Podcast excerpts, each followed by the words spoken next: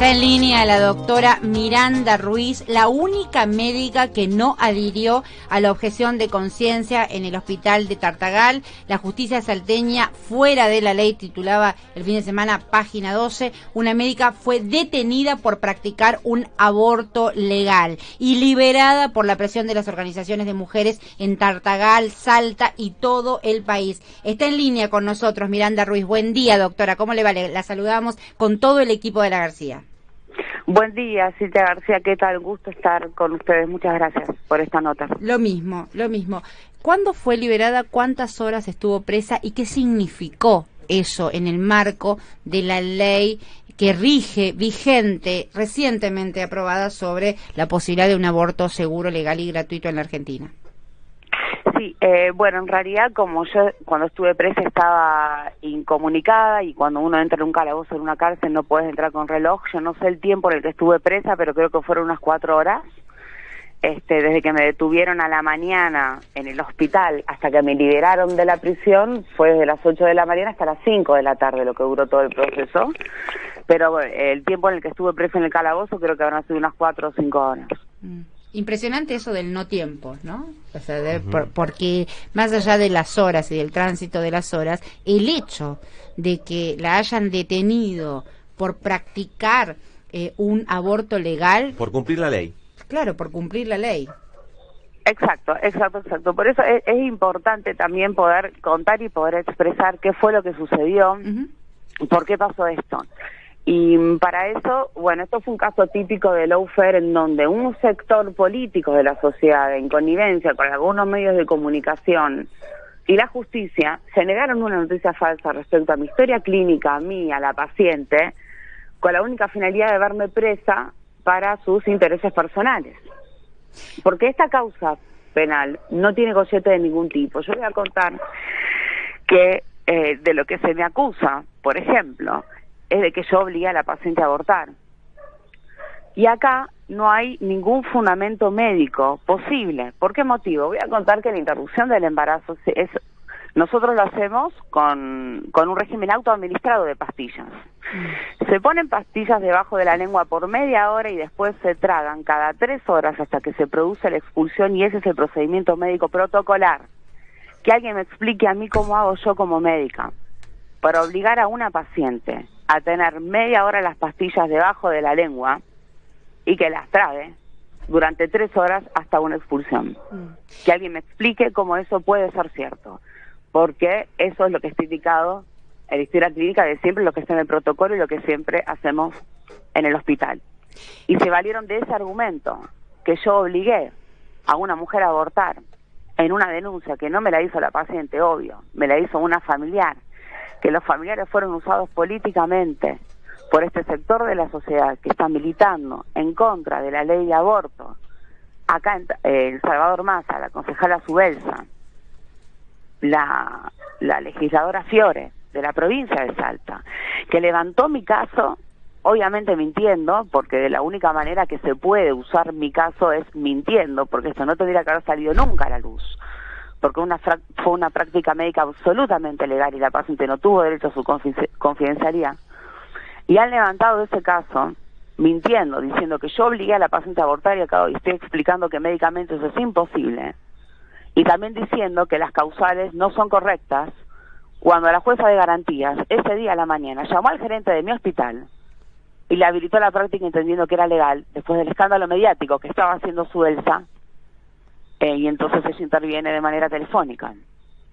Entonces esta causa legal no tiene gollete de ningún lado y yo le pido a la legisladora Fiore y a su vez a que reflexionen un poco que no que esos son trabajadores públicos que no pueden dejar sin una médica el hospital de Tartagal que no puede ser que no les importe nada con tal de salirse con sus intereses, porque uno puede militar en contra de la ley de aborto, pero uno lo tiene que hacer de manera honrada, noble, y no dejándose un médico al hospital de Tartagal que tanta falta hace. Estas, esta legisladora que, que está nombrando, ¿a qué sector político pertenecen? No lo sé. ¿Qué postura tomó el gobierno de Salta? Miren, a mí me bancó eh, bueno, desde ya que estoy muy conmocionada y agradecida con todo lo que sucedió, no paro de agradecerle las entrevistas que, que di, pues fue muy interactivo. Los pacientes, los familiares, todo el hospital en su conjunto, el ministro de Salud, la Dirección Provincial de Salud Sexual y Reproductiva, la Dirección Nacional de Salud Sexual y Reproductiva, y seguro me olvido, mm. el Estado me bancó, todos estaban insistiendo para que me liberen de la cárcel porque esto era una locura. Todos salieron a bancarme, los sectores políticos, el Estado, el hospital entero. Acá en Tartagal, la mayoría de las personas tienen convicciones de las banderas celestes. Sin embargo, todo el mundo me apoyó, porque yo trabajo acá hace dos años y tres meses. Miranda.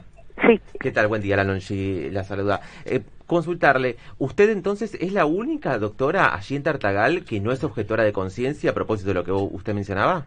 Sí, yo soy la única médica que hace el consultorio de IBILE del Hospital de Tartagal de demanda espontánea para facilitar el acceso, en mm. donde vienen a verme de toda la zona, no solo de Tartagal. Tartagal es la tercera ciudad de Salta en cuanto a población, pero también desde acá vienen personas de Salvador Maza, de General Mosconi y alrededores. Entonces es un rol muy importante el que yo estoy cubriendo y que yo esté presa, porque el juez me dijo que me podía quedar 10 días hasta que el fiscal determine. Y yo voy a querer tratar de explicar por qué decimos, con las compañías de la red de profesionales de Salta, que esta justicia es patriarcal. ¿Por qué lo decimos? El año pasado, en octubre del año pasado, yo denuncié penalmente a un ginecólogo del hospital por abusar de una menor en contexto de que esa persona le solicita un aborto en su medio privado y el señor le dice, o me das 20 mil pesos o tenés sexo conmigo tres veces por semana. Todo lo que digo es público, no está la causa de ella. Entonces, eso fue en ejercicio de su función como ginecólogo. Entonces, díganme, ¿dónde está la justicia que protege a las mujeres? Porque ese señor estuvo ejerciendo como ginecólogo desde octubre del año pasado y nunca lo han suspendido ni hecho nada y la causa se durmió. Y recién en marzo de este año se reflota a raíz que se mediatiza porque hemos tenido conocimiento de otro caso igual con las mismas características de mi paciente menor pero en este caso era una adulta de parte de otros profesionales del hospital que han detectado el mismo modus operandi y alarmadas por esta situación de inacción de la justicia respecto a mi paciente del año pasado y de que el señor seguía trabajando, hemos presentado una carta administrativa a cuatro profesionales distintos del hospital por mesa de entrada contando la situación. Sí. Y a este señor no le han hecho nada y este señor después de ver eso se pide una carpeta médica y por ir a trabajar al hospital estando de carpeta médica para ver una paciente del privado a quien llevó al hospital, esto también es de público conocimiento, por eso sí lo han suspendido. Claro, o sea, pero por lo otro no. Mm. Y el abogado de este señor es el abogado de la familiar que me acusa. Mm. Y este señor estaba de guardia en ginecología y obstetricia el día que la paciente expulsó. Yo estoy describiendo hechos.